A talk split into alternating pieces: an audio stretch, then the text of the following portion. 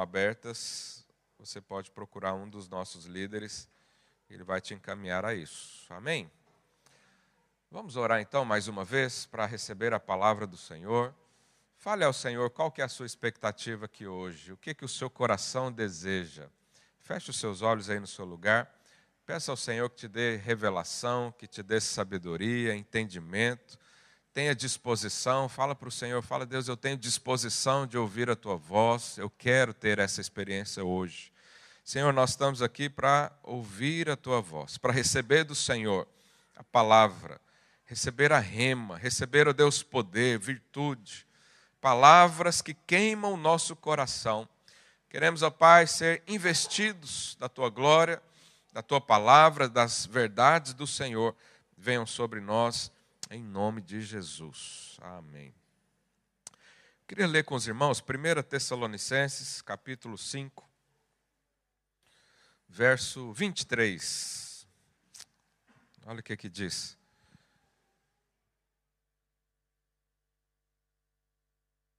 E o mesmo Deus da paz vos santifique em tudo, e o, vo e o vosso espírito, diga espírito, alma, diga alma, e corpo, diga corpo, sejam conservados íntegros e irrepreensíveis na vinda do nosso Senhor Jesus Cristo. Aqui uh, nos mostra uma definição de quem nós somos ou o que nós somos: o corpo, alma e espírito.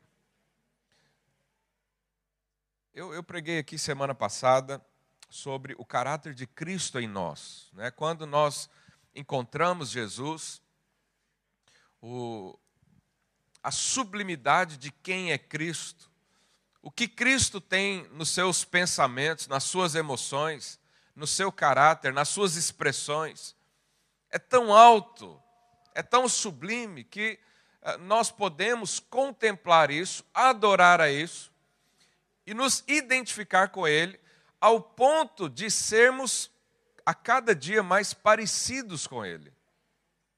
Então, a cada dia que eu recebo uma palavra, a cada dia que eu contemplo o Senhor como por espelho, diz a Bíblia, eu sou então transformado à imagem dele.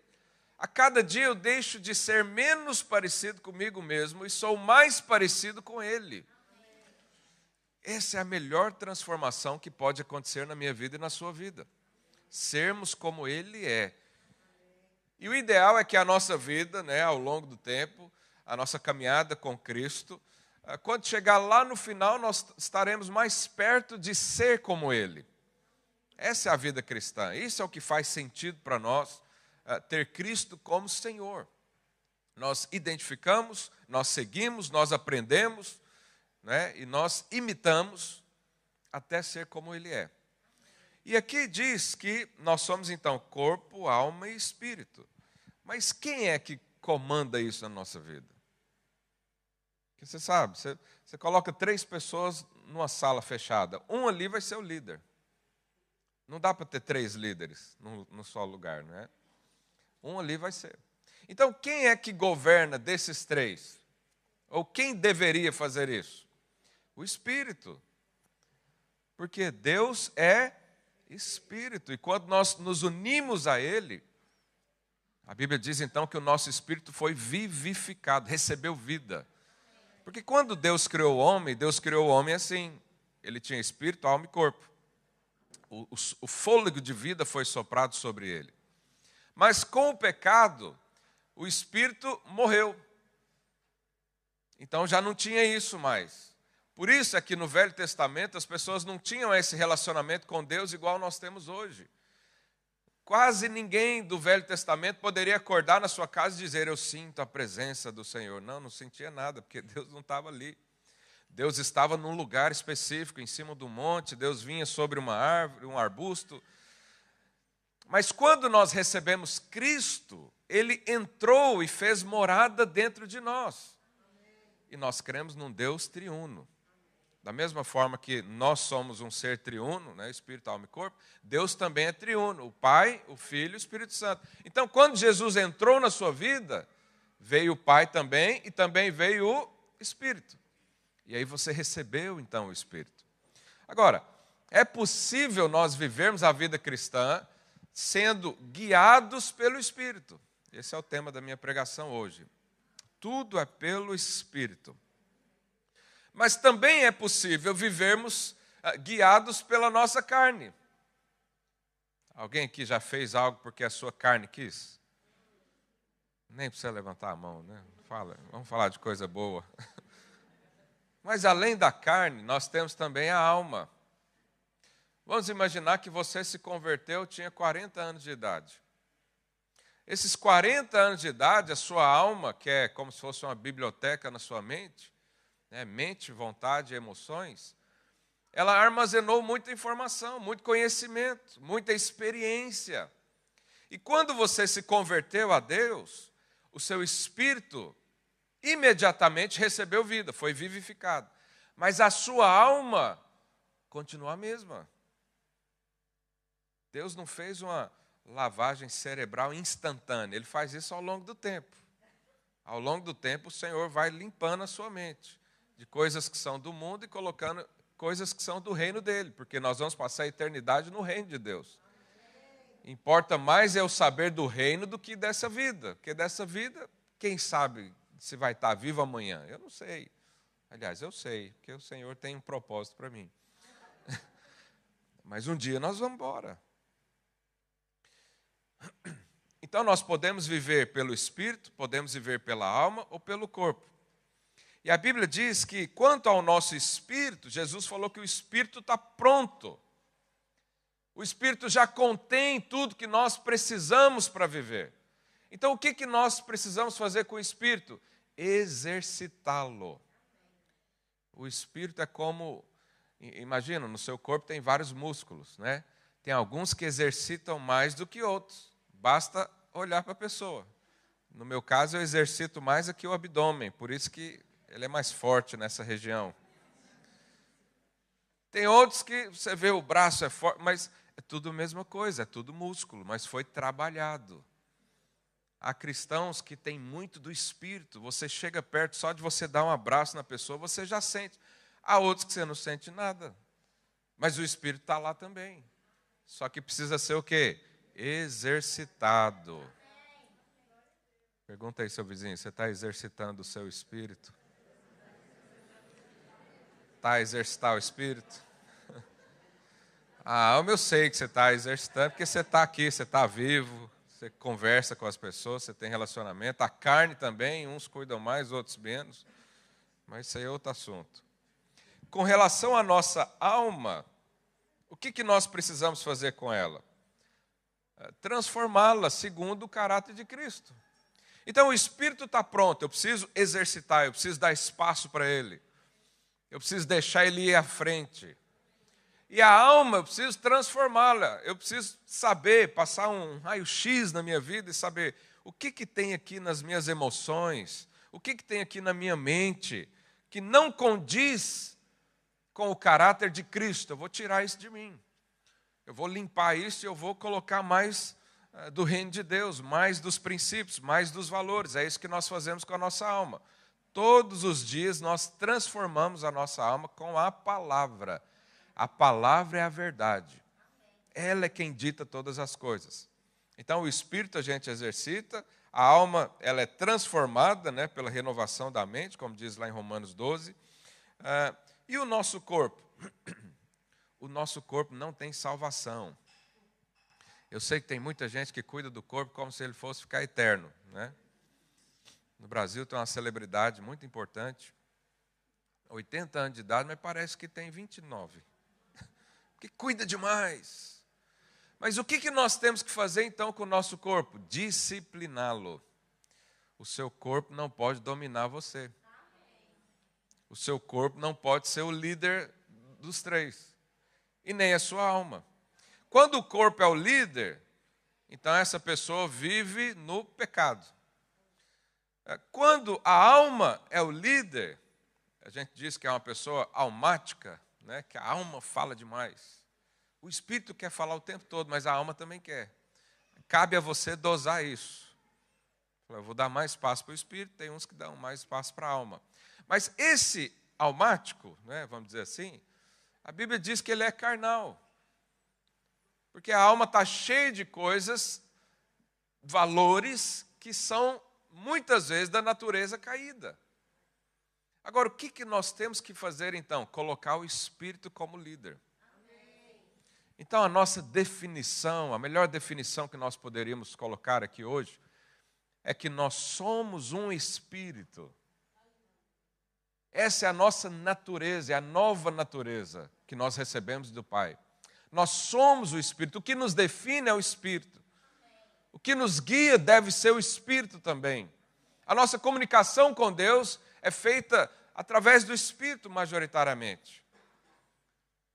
Então, nós somos um Espírito, nós temos uma alma, porque precisamos ter, né? Ninguém vive sem alma, até os animais têm alma. E nós habitamos num corpo. O seu corpo é passageiro. O seu corpo, o dia que você morrer, vai ficar aqui. Ou o dia que o Senhor né, nos chamar, ele também vai ser destruído. Agora, a alma é para sempre. A alma tem que ser transformada. Se não for transformada agora, depois será. O Senhor vai dar uma oportunidade que nós chamamos né, do reino milenar. Se calhar daqui umas duas ou três semanas eu vou falar sobre isso, sobre a volta de Cristo. É um assunto que sempre me deixa empolgado. Então, se eu e você não transformarmos a nossa alma, o nosso caráter né, e a nossa definição como ele é, isso vai acontecer depois. Eu prefiro fazer antes. Porque depois a Bíblia diz que vai ser um pouco mais penoso, vai ser uma disciplina. Você vai perder posições. Você vai perder oportunidades que você estaria reinando junto com Cristo, mas por a sua alma não estar alinhada com Ele ainda, você ainda vai ter que aprender isso. Mas eu quero chegar lá pronto. Que o Senhor nos dê essa esse discernimento nesses dias. Então, o Espírito Santo, ele habita dentro de nós. Mas olha aqui que a palavra de Deus diz, lá em Gálatas 5, 26.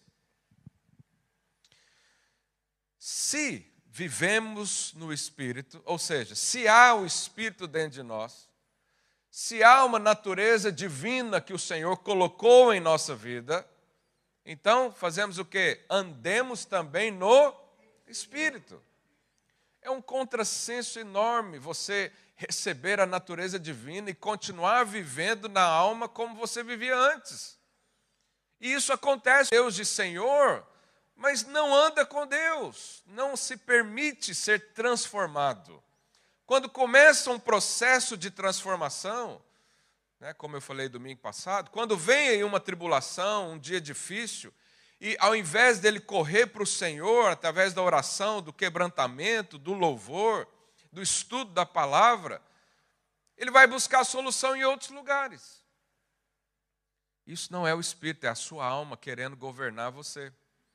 É o seu intelecto, é o seu pensamento, é a sua inteligência, é o seu senso de justiça natural.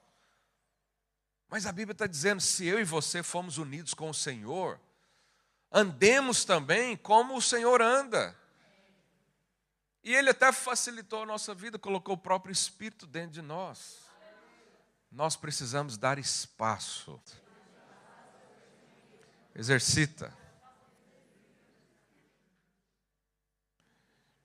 2 Coríntios 5, 7 também diz: Visto que andamos pela fé, por meio da fé e não pelo que vemos. Então, os seus olhos naturais faz parte da sua alma. Você vê as coisas, você sente, né? Pelos olhos. Você vê circunstâncias. Ah, você às vezes chega num, num determinado ponto da vida onde você pode olhar com os olhos naturais e buscar resoluções dentro de si mesmo, ou ativar os olhos da fé. O que é a fé? É você crer em algo que não vê, que esses olhos aqui não vê, mas o seu coração está cheio. Porque na nova aliança, Deus colocou toda a lei, todo o conhecimento dentro do seu coração. Ele está aí dentro. Talvez você não sente isso porque não deu oportunidade para isso. mas o seu coração é, é, é, o meio pelo qual o Espírito aparece. São as coisas internas aí. Então nós andamos pela fé, nós andamos no Espírito. Mas o que, que significa andar no Espírito ou ser guiado pelo Espírito? Sabe, uma vez que ele entrou, o poder de Deus está aí dentro, a saúde está aí dentro, a natureza de Deus está aí dentro, a bondade, a justiça, o amor, está tudo dentro de mim, de você. Tudo que nós precisamos já está no Espírito. Uh, imagine, vou dar um exemplo aqui para você entender isso. Imagine alguém que está com uma enfermidade múltipla e ele vai no, no médico e o médico passa uma lista de medicamentos. Eu acho terrível quando isso acontece, porque passa uma lista, né? Um é de 12 em 12, outro é de 8 em 8, outro... você fica meio embaralhado, né? Aí você vai num farmacêutico abençoado, e ele fala: Eu vou te dar só uma, um remédio só que resume todos. Você vai tomar ele uma vez e ele vai fazer efeito em todas as, as coisas que precisam. Seria bom que isso acontecesse? Lá no Brasil tem uma injeção, chama benzetacil, não sei se aqui tem também. Ela é muito boa, mas é ruim. Você vê que a pessoa toma benzetacil quando ele começa a andar assim, meio com a perna imobilizada. Mas aquilo lá resolve quase tudo. Só não resolve problema de família. Isso é como o Espírito. Quando o Espírito entrou na nossa vida, tudo que nós precisamos está aí dentro de nós. Tudo. O propósito, a visão, o poder, a manifestação. O que mais? Está tudo aí dentro de nós. Mas às vezes a gente negligencia isso, não dá espaço, deixa ele lá quietinho, o Espírito. Né? É, é, um, exemplo que a gente usa também é como se eh, você tivesse dois é, sabe aquele cão da raça Pitbull? Que ele é feroz, né? ele é agressivo. É, cada um de nós tem dois pitbulls aí dentro. É a carne e o espírito. E se eles lutarem entre si, quem é que vence? O que é mais forte. Então, há pessoas que alimentam muito o pitbull da alma e da carne. E há outros que alimentam muito do espírito vai vencer o que for mais alimentado. Então você passa a semana alimentando a sua alma. Passa semana assistindo né, as filosofias das telenovelas. Passa semana lendo só notícias jornal. Eu leio notícias todo dia no jornal também. Aí a sua carne vai encher, sua alma vai encher. Aí o Espírito, você enche ele só no domingo, com a palavra do culto. Ele vai ficar mirrado. A alma vai destroçar ele. Às vezes seu espírito está querendo né, se alimentar, está pedindo comida, está igual aqueles passarinhos no ninho, né, quando a mãe chega, tudo com a boca aberta. O Espírito Santo está querendo, eu quero sair daqui. E a sua alma está forte, bonita, grandona. Nós precisamos fazer uma decisão aqui hoje. Ou seremos guiados pelo Espírito, que é o que diz a palavra, que é a essência de Deus, que é a preparação para nós vivermos aí com o Senhor pela eternidade afora, ou nós vamos ficar sempre um bebê na fé. E o que é então ser guiado pelo Espírito na prática? A primeira coisa é andar em fé. Diga, andar em fé. E para definir ou uh, exemplificar isso, nós precisamos entender qual foi o primeiro pecado do homem.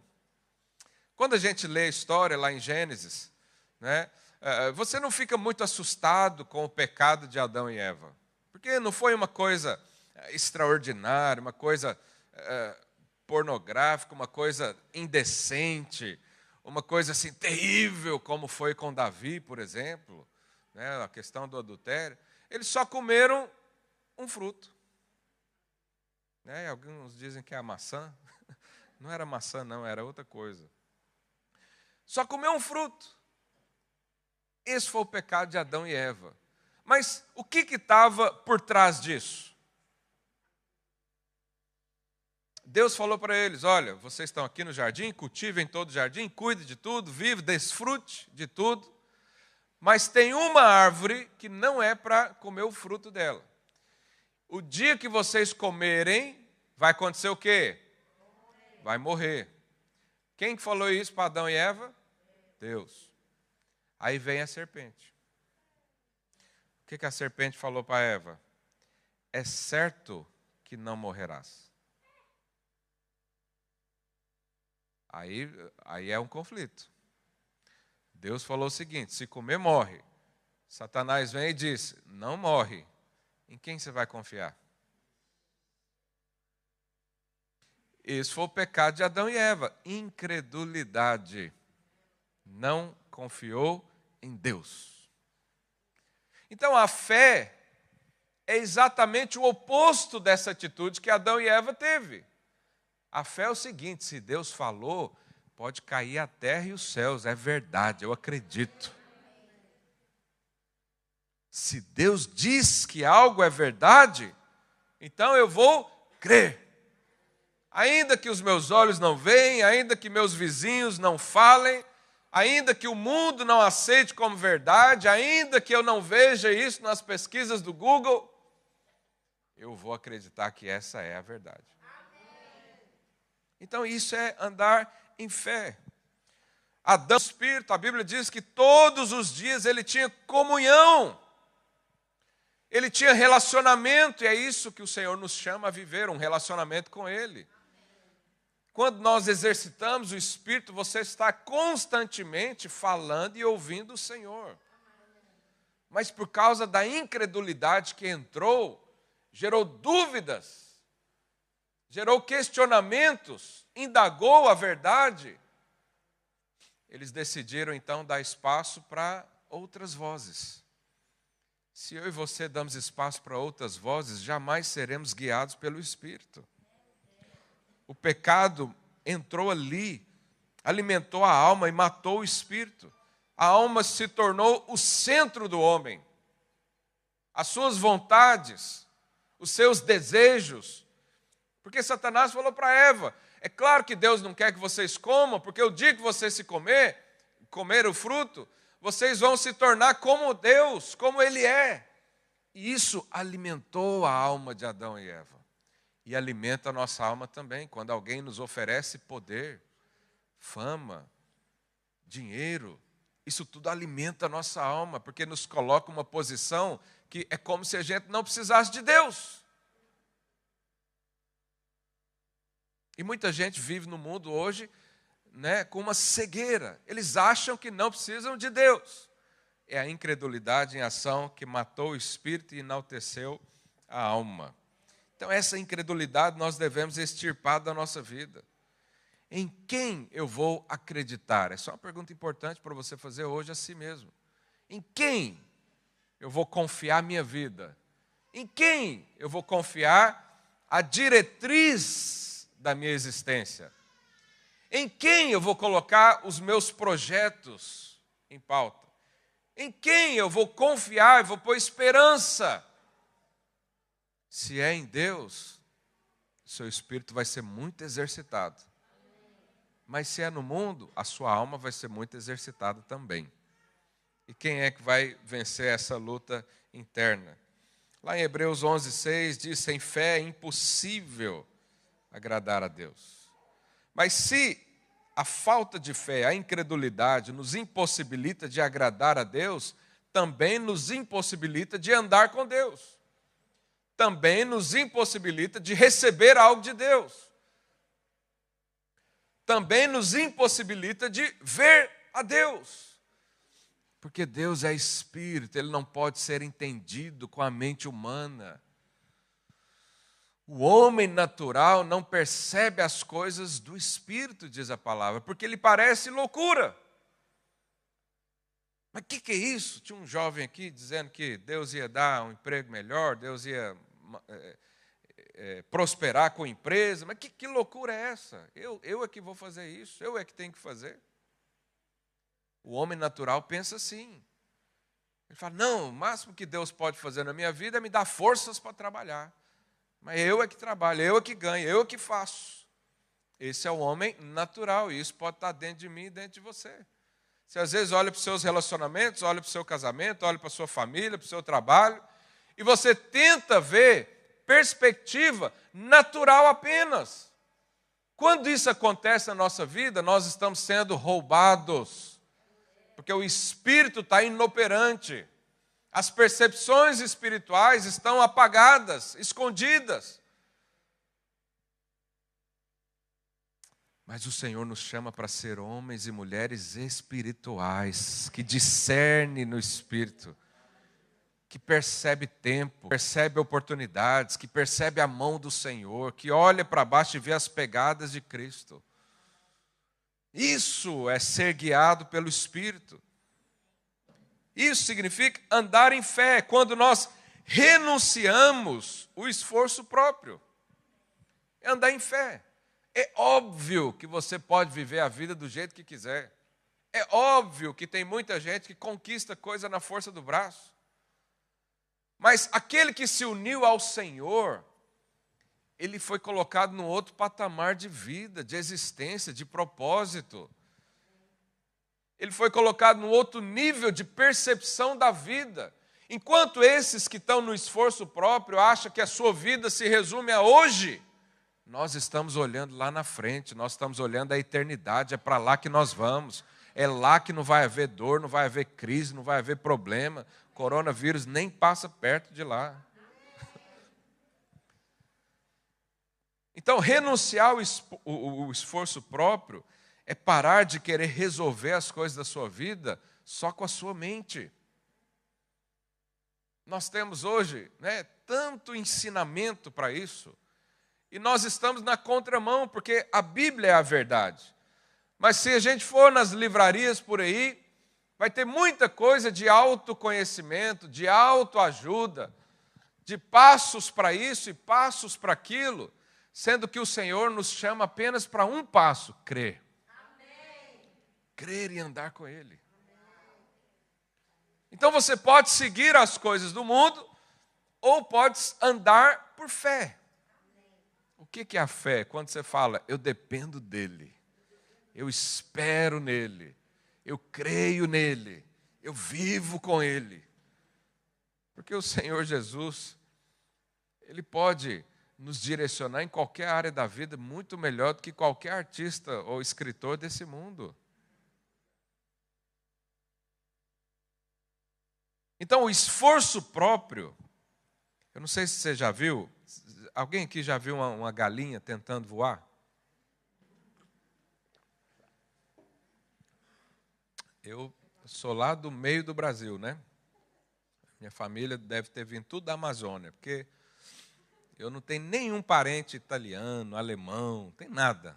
Lá do meio do mato. E lá então meu avô, quando era vivo, tinha lá uma fazenda. E a gente sempre ia para lá é, ele já não era vivo, mas minha avó ainda vivia lá. E eu tive muito contato com galinha, porco, vaca, né? Todas essas coisas. E é interessante você ver uma galinha tentando voar, porque a galinha não foi feita para voar. Mas ela às vezes acha que sim.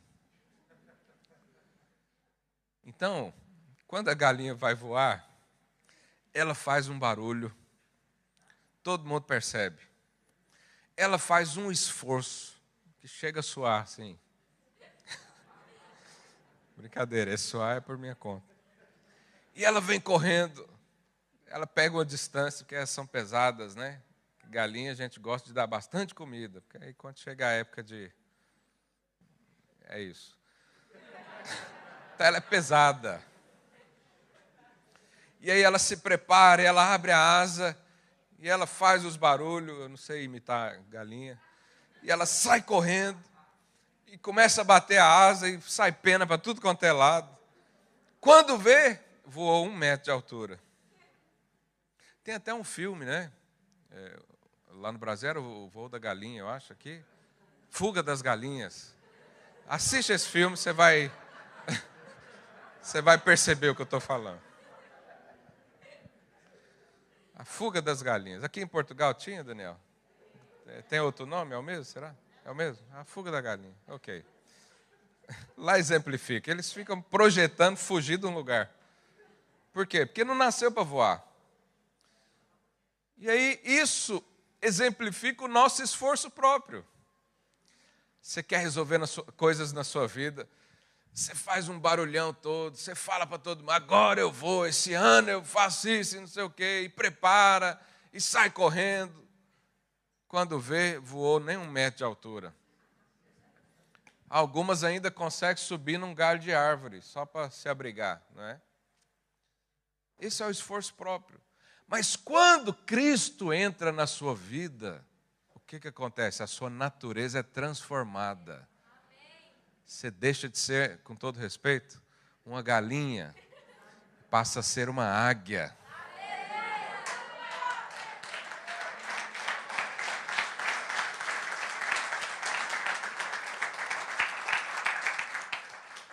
Águias voam muito alto, sequer batem as asas. Elas sabem pegar as correntes de ar quente e subir sem bater asas, só abre. Isso fala de um descanso. O seu espírito trabalha muito no descanso. O seu espírito voa longe no descanso. Isso é andar pela fé, é crer que a sua natureza foi transformada. E agora, as coisas na sua vida, sejam elas de quais naturezas forem, não depende mais de você. Depende agora do seu Pai, do seu Senhor, e do seu amigo, que é Jesus Cristo. Mas quem anda pelo esforço próprio vai se tornar ou vai ter uma vida carnal, não avança. Porque a fé pressupõe dependência de Deus. Se você aprender a depender de Deus para tudo, sua vida vai ser outra. Você fala, mas tudo? Será que eu preciso de Deus em tudo mesmo? Será que eu não posso fazer nada? Essa é a dúvida que muitos têm. Mas o que, que eu faço? Eu, eu, eu espero Deus vir com pergaminho na mão para dizer o que, que eu faço no dia de hoje? Não, você dá sempre o seu melhor da vida, acreditando que Ele está por trás de tudo. Eu creio que Deus está por trás de tudo na minha vida. Tudo. Eu sempre dou esse exemplo do estacionamento, ele é muito simples mas verdadeiro. Todas as vezes que eu vou para um lugar que eu sei que é difícil estacionar, eu oro. Porque Deus cuida até da vaga do estacionamento. Mas aí alguém pode perguntar, mas, não, Deus não está ocupado demais com tanta guerra nesse mundo? Olha aí a Rússia querendo invadir a Ucrânia. Será que Deus não está lá também? Não, porque tem crente lá na Ucrânia. Estão lá servindo a Deus. Será que Deus nos preocupa? Tanta gente com enfermidade, olha essa pandemia maligna. E você vem falar que Deus está aí perdendo tempo procurando vaga de estacionamento para você? A questão é que Deus é onipresente. Ele pode dar todo o tempo para mim e para você ao mesmo tempo.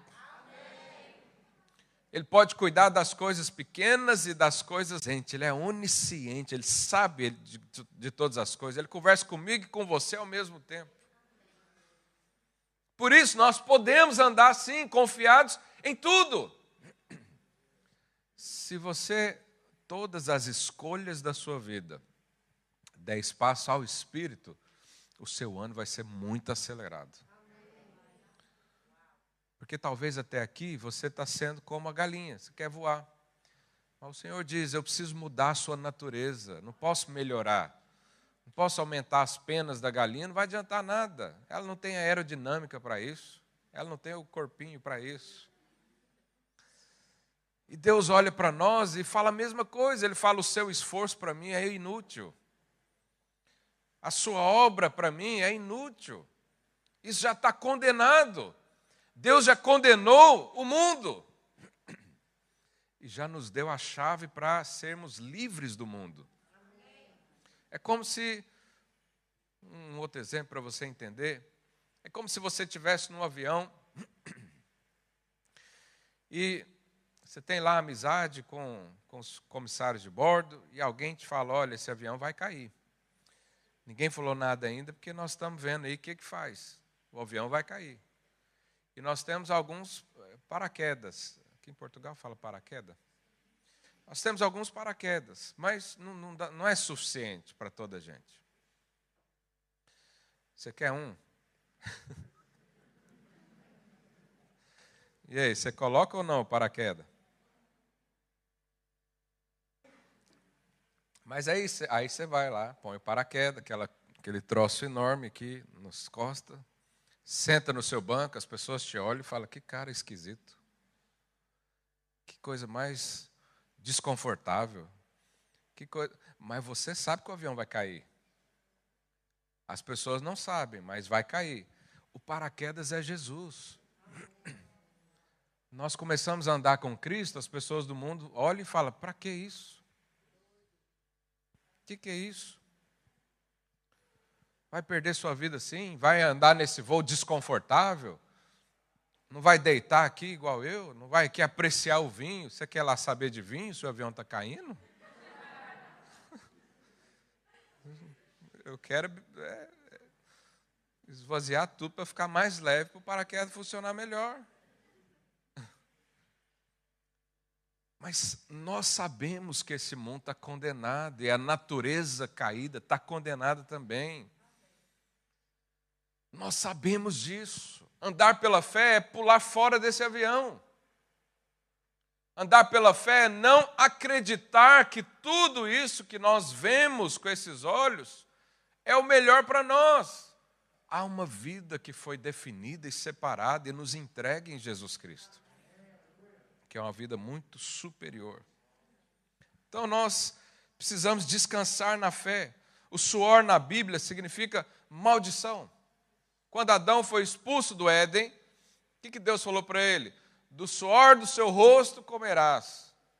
Ou seja, no jardim do Éden ninguém suava, era tudo de graça. Ele não tinha que plantar, ele não tinha que arar o solo, ele não tinha que ter esse maquinário todo, as coisas já estavam prontas, era só para cultivar. O que é cultivar? Manter. Mas quando saiu de lá, Deus falou: agora é com você não tem mais o meu espírito guiando a sua vida. E é como eu e você vivíamos, no suor, no, no, nesse trabalho penoso. Mas quando andamos pela fé, e, e olha que interessante, os sacerdotes, na época da, do, do, tabernáculo, eles usavam uma roupa de, de linho, linho fino, e eles não podiam suar. Olha que interessante. Se aparecesse um sacerdote lá suado, ele era morria. Porque Deus não aceita trabalho humano para ele. Tem que depender dele. O nosso esforço para Deus, a Bíblia diz, é como trapos de imundícia. Sabe o que é trapos de imundícia? Trapos era o que as mulheres usavam para conter a menstruação. Aquilo lá serve para quê? é, é, é lixo, não serve para nada, já nem chega perto. Isso é quando nós queremos fazer alguma coisa junto com Deus. Deus, eu me uni ao Senhor, né? O Senhor veio na minha vida, mas agora é comigo. Deixa que eu faço. Aí o que, que Deus faz? Deixa você fazer. É, semana passada eu, eu comprei um patins para os meus filhos, né? Os dois mais velhos. E aí depois tive que ir na farmácia. Fui lá na farmácia e falei, não tem alguma coisa para ralado aí não, para inchaço? Eu dei patins aos meus filhos. Cai muito. Mas chega uma hora que eles falam, pode deixar, eu já sei sozinho. Sabe nada, vai cair daqui a pouco. Aí o que, que eu faço? Eu deixo aí. Vou fazer o quê? Vou brigar? Não, você vai não, deixa, deixa ralar. E vai aprendendo. Deus também faz isso. O filho pródigo chegou para o pai: Pai, eu quero resolver minha vida, eu quero definir minha vida, não quero ficar aqui, né, recebendo ordem de ninguém. O que, que o pai fez? Vai. Mas quando o filho caiu em si, o pai estava pronto para abraçar novamente. Ou seja, quando eu e você rejeitamos a justiça própria, o Espírito já está aqui pronto, em ebulição para governar a sua vida, para restituir você, para colocar o anel nos seus dedos, as sandálias nos seus pés, trocar sua roupa, limpar os carrapichos da vida, limpar as sujeiras, como dissemos aqui. Então Jesus, ele já suou no seu lugar, lá no Getsemane. A Bíblia diz que ele suou até sangue, era uma pressão tão grande. Isso significa que ele quer que você viva descansado no suor dele. Ele quer que você viva uma vida dependente dele. Isso é óbvio, todo pai, toda mãe quer isso. Todo pai quer que o filho ouça a sua voz, porque você tem mais experiência. Você sabe ensinar, você sabe qual caminho não tomar. Acho que todos os pais aqui já fizeram besteira na vida e quer que o filho não faça, não repita. Mas Deus, além de nunca ter feito besteira, Ele criou a bondade, porque Ele é a bondade, Ele quer ensinar esse caminho para você. Será que Deus não pode te ajudar a ser alguém é, próspero, por exemplo? Ele que é o dono do ouro e da prata desse mundo, e, e ninguém faz nada se ele não permitir. Isso é uma questão de fé. Então você pode crer que o Senhor tem algo para a sua vida, né, é, para o seu trabalho, ou você pode continuar conduzindo a sua vida com a sua alma, com sua inteligência, com o que você acha que sabe. Mas quem anda pela fé tem um ingrediente aí a mais na vida. Chama-se favor de Deus. Sabe o que é o favor? É quando o rei balança a cabeça para você no sentido, sim, está autorizado, pode entrar, pode fazer, pode seguir. Favor é quando alguém simplesmente escolhe te dar algo. O que, que você fez? Nada. O que, me responda, o que, que você fez para Deus até hoje? Só bagunça.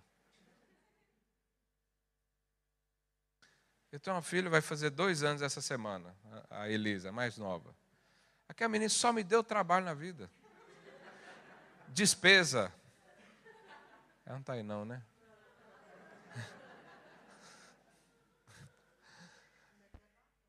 Mas esses dias estava pedindo batom. Eu ponho a roupa nela, ela fala, essa não. Eu falo, mas você, você nem é gente ainda. Já está escolhendo tudo. Mas só eu sei o que, que eu sinto quando ela chega de braços abertos, com um sorriso, querendo me abraçar. É um prazer indescritível. Não posso mensurar isso. Deus sente o mesmo por você. Mas Ele quer ampliar isso, Ele quer proteger você. Ele, quer, ele, ele quer te colocar nas melhores posições que Ele sabe que, que é para você. Às vezes a gente não concorda. Às vezes a gente acha que o caminho de Deus, ah, Deus, podia ser diferente, podia mesmo, mas não é você que é Deus, é Ele. Ele tem motivo para tudo. Eu creio nisso. E eu vivo feliz com tudo que Deus me dá. Isso é andar pela fé. Mas também nós não devemos andar por vista. Não seja escravo da sua, dos seus olhos naturais. Não veja as coisas desse mundo como eh, prioridades na sua vida mas enxergue com a ótica de Deus. Por exemplo, você tem está com uma enfermidade. Eu não sou negacionista, né, daqueles que é, tem gente que crê na cura do, do, do, da confissão positiva, né? Ele está lá com a dor de cabeça, aí ele começa: eu não estou com dor de cabeça, eu não tenho dor de cabeça, não tenho, não tenho, não. É confissão positiva, né? Na, na, na psicologia isso até tem espaço para ser estudado. Eu não creio nisso eu creio é que Jesus morreu na cruz E toda doença, toda enfermidade foi levada sobre ele. Então, toda enfermidade na minha vida é ilegal. Está lá, mas não era para estar. Tá.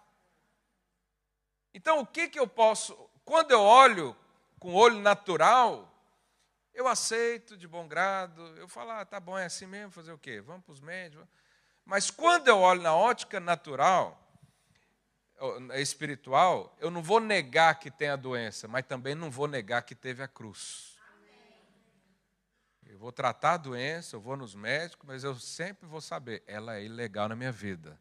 Não tem espaço. Eu sou curado. Eu sou, eu tenho a mente de Cristo. Eu sou restaurado. Ainda que aconteça coisas terríveis. Por quê? Porque a cruz é a realidade da minha vida. A cruz. A cruz é a definição da minha vida, de quem eu sou, do que, que eu tenho.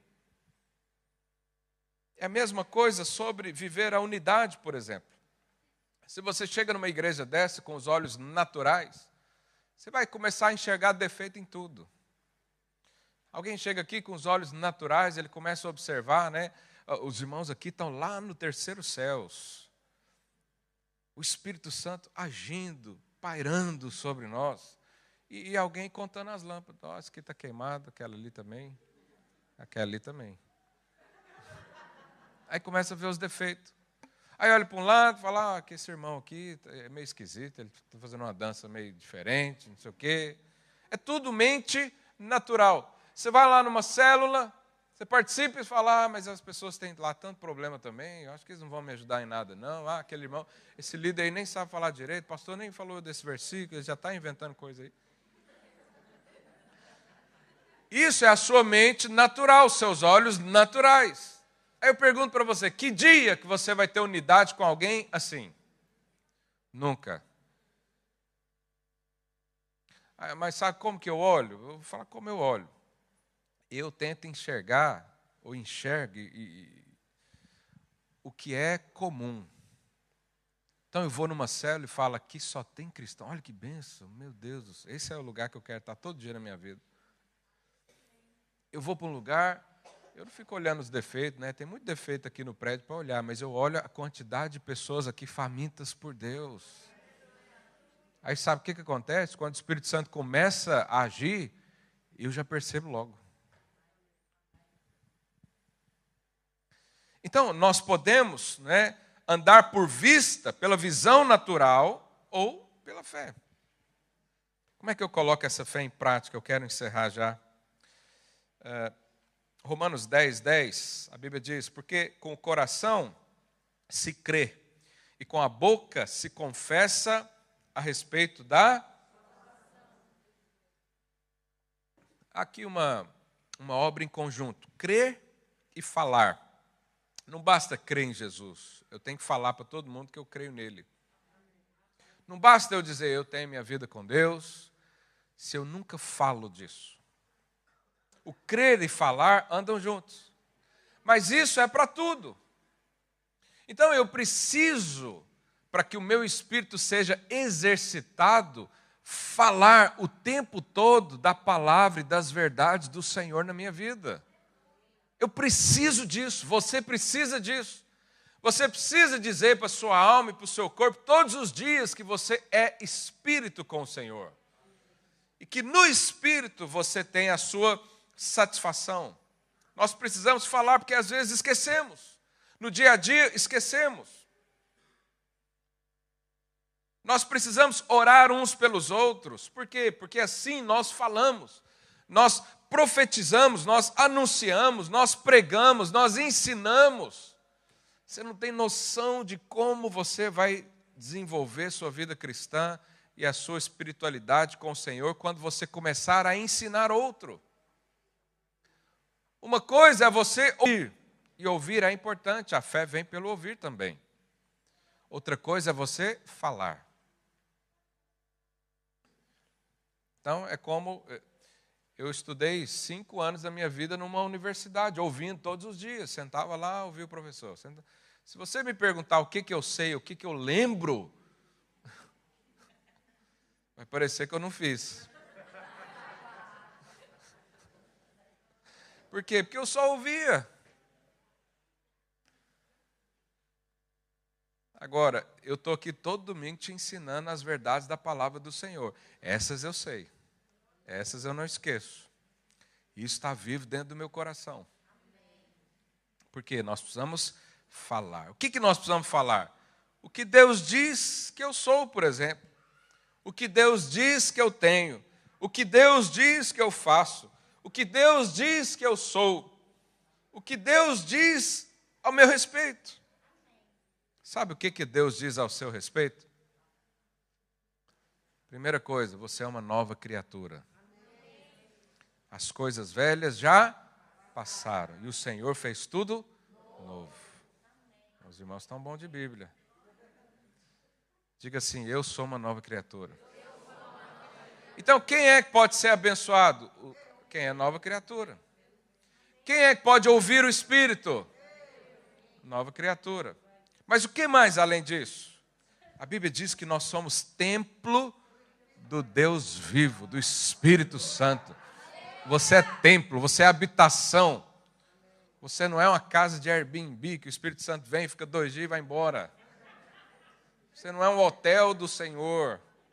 Ele mora dentro de você, ele nunca jamais te abandona, ele sempre está aí dentro.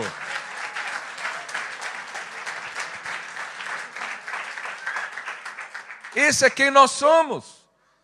Agora, há dias que a gente esquece. Há dias que você fala: cadê o Espírito Santo? Sumiu. Não, ele está aí dentro. A sua percepção é que precisa ser melhorada. Olha o que, que diz lá em Salmos 1, 3. Coloca aí para gente. Salmo. Ele, aqui está falando do bem-aventurado, do abençoado. Né? Então, quem é abençoado é como árvore plantada junto a correntes de água. Então, não tem coisa melhor para uma, uma planta ficar perto né, de um ribeiro. Porque não precisa depender da chuva, tem lá água o tempo todo. E ele diz que no devido tempo dá o seu fruto. A folha não murcha. Às vezes você olha para um ou outro, a folha está murcha. Você pega o irmão, torce ele, não, não pinga uma gota do Espírito Santo. Mas o Espírito Santo está lá. É porque falta o quê? Alimento, investimento, exercício. Falta entender que ele é uma árvore plantada no lugar certo. Falta ele entender que ele é um filho amado de Deus e que os céus estão à sua disposição, que o poder de Deus foi liberado que uma vida sobrenatural lhe foi proposta. Então diga: Eu sou como árvore plantada junto a ribeiros de água, e que no devido tempo dá o seu fruto. E aí, olha o que ele diz também no resto aí. E tudo, diga tudo, tudo, tudo, tudo que ele faz será. Você crê nisso? então seus negócios têm que crescer. Então seu salário tem que aumentar. Se você casou, os filhos têm que vir. Tudo que faz será bem sucedido. Tudo. Mas por que que isso também é uma pergunta interessante. Pastor, mas por que, que as coisas acontecem com os irmãos e não acontecem comigo? Às vezes você não crê nisso você acha que você é um arbusto solitário no deserto, esquecido e abandonado por Deus, desfiliado do Pai. Estou exagerando demais. Né? É uma questão de andar em fé. É uma questão de deixar o seu espírito conduzir sua vida, porque o seu espírito sabe disso. A sua mente é que não sabe, então você tem que ensinar para ela. Aí quando vem o pensamento, quando vem o sentimento contrário, você tem que pegar a palavra e dizer: Isso é verdade. Não é o que o meu chefe diz, não é o que alguém praguejou na minha vida, ah, você nunca vai dar certo. Aí você crê nisso e fica lá com um sentimento de vitimismo a vida inteira. Não, porque quando eu era pequeno, esquece isso renova a mente. Enfia essa palavra aí na sua mente. Creia nisso todos os dias. E você vai ter um ano acelerado. O que mais que Deus diz que você é? O pessoal do louvor pode subir, por favor. Deus diz que você é uma pessoa forte e ativa, porque você conhece o Deus que serve. Olha isso. Nós podemos nos levantar hoje e dizer: tudo posso. Por quê? Porque eu tenho a graduação da universidade. Tudo posso, porque o meu pai é chefe de tudo. Tudo posso, porque já tenho os documentos nas mãos. Que bobeira. Hoje nós temos que declarar o quê? Tudo posso, porque Ele me fortalece. Porque Ele me dá. Porque Ele me faz sonhar, projetar, me dá esperança. Até o desejo de amar a Deus é Ele que me dá. Olha que coisa impressionante. Então nós somos mais do que vencedores, a Bíblia diz, Romanos 8, 37. Nós somos zelosos de boas obras. Tito 2, verso 14. Nós somos ganhadores de almas e por isso somos sábios. Provérbios 11, 30. Eu sou feito pelas mãos do Criador, por isso eu sou belo. Olha que coisa. Você pode não achar, mas a minha esposa, minha mãe e Deus acham. Efésios 2:10. Nós precisamos falar isso o tempo todo. Você precisa andar com gente que fala isso o tempo todo. O contrário é verdadeiro. Se outras pessoas falarem outras coisas e encher sua cabeça disso, uma hora você acredita também. Mas eu fico com a palavra. Não importa quem for. Se falar algo contrário à palavra, eu ignoro. Eu lanço fora. Mas além de saber o que, que diz que, que Deus diz que eu sou, eu também preciso saber o que, que Deus diz que eu tenho. O que, que Deus diz que você tem? Deixa eu falar algumas coisas para você. Você tem o amor de Deus derramado no seu coração. Por isso você consegue amar as pessoas, por isso você não consegue odiar ninguém. Por isso não temos inimigos de carne e sangue, porque temos o amor dentro de nós. Romanos 5,5. A unção do Santo Deus permanece em mim. 1 João 2, 27. Coloque esse aí, por favor. Às vezes você não acredita no que eu falo. Quanto a vós outros, a unção que dele recebestes permanece. Aqui não colocou uma condição. Aqui não disse, olha, se você continuar bonitinho, arrumadinho, cheirosinho, penteadinho nos cultos todo domingo, Deus vai continuar aí. Não, ele diz que se ele te deu uma unção, é sua, faz parte de você, está aí com você. Ah, e o dia que eu caí, é justamente essa unção que faz levantar novamente. É justamente esse poder, essa fé, que te faz sonhar novamente com o Senhor. Deus tem me dado autoridade sobre todo o poder do inimigo. Lucas 10, 19. Coloque aí, por favor. Você tem poder e autoridade. Eis aí, vos dei. Quem disse isso? Jesus. Jesus disse isso para todo discípulo. Quem é discípulo de Cristo aqui? Eu te dei autoridade, não é para você conquistar nada, é para você receber não é para você fazer alguma coisa para merecer, Ele te dá porque Ele é rico. Nós não podemos comprar nada de Deus porque o nosso dinheiro é pouco. E Ele também é rico demais para querer vender alguma coisa.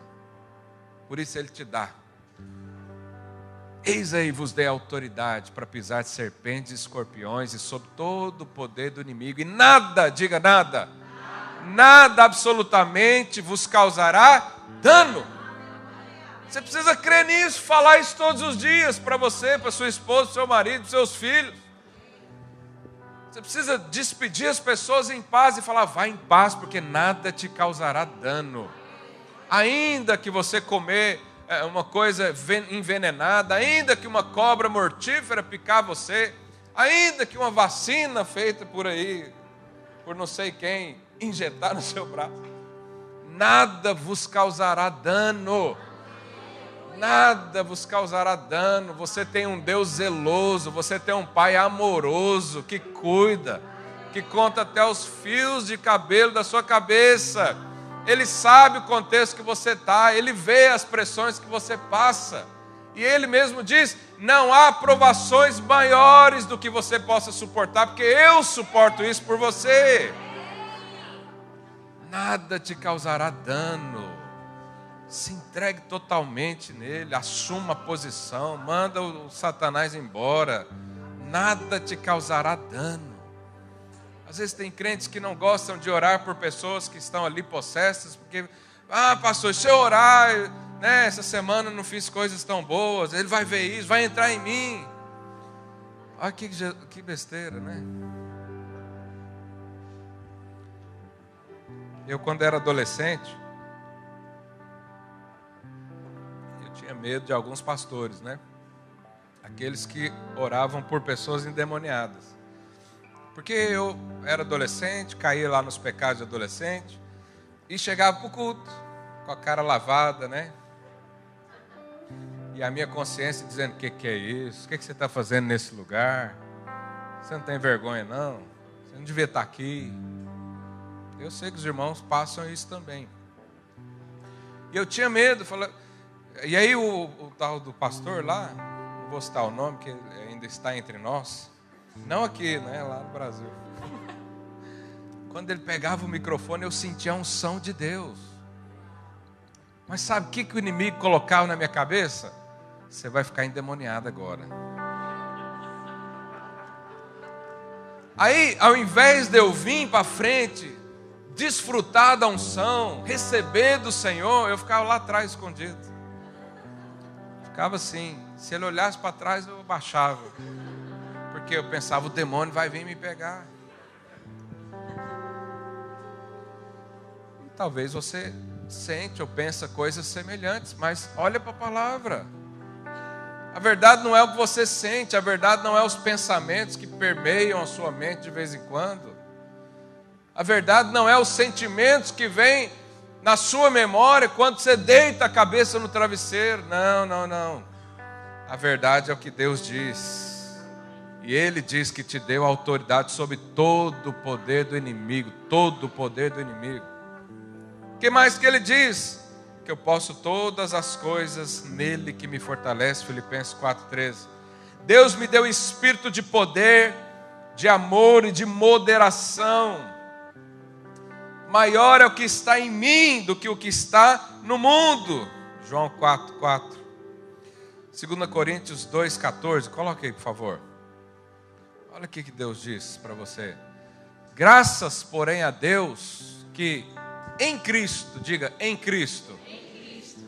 sempre nos conduz em triunfo, vitória. Em Cristo Jesus, com a sua fé ativada, com o seu espírito conduzindo na sua vida, vai haver muito triunfo na sua vida.